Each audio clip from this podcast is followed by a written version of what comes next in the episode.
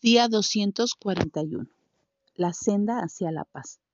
Jehová dará poder a su pueblo. Jehová bendecirá a su pueblo con paz. Salmos 29:11. Estemos donde estemos en la vida, en lo profundo de nuestra alma podemos experimentar la paz de Dios. Tal tranquilidad viene cuando ponemos nuestra confianza en el Señor y le entregamos el control de nuestra situación. Esto no significa evitar la responsabilidad, sino reconocer la necesidad de que el Señor nos ayude y nos guíe. ¿Cómo hacemos esto? Hay cuatro elementos esenciales para experimentar la paz de Dios. Primero, expresar dependencia total en el Señor.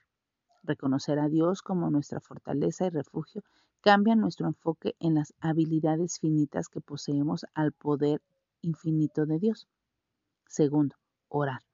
La oración y meditación en la palabra de Dios son esenciales para experimentar verdadera paz, porque son clave para tener intimidad con Cristo, el príncipe de paz. Tercero, expresar y demostrar fe. Aferrémonos al hecho de que el Señor ha prometido que nunca nos abandonará y que puede ayudarnos a superar todo lo que enfrentemos.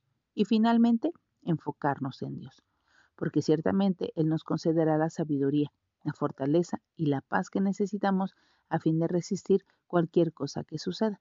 Así que al Señor le complace darnos su paz.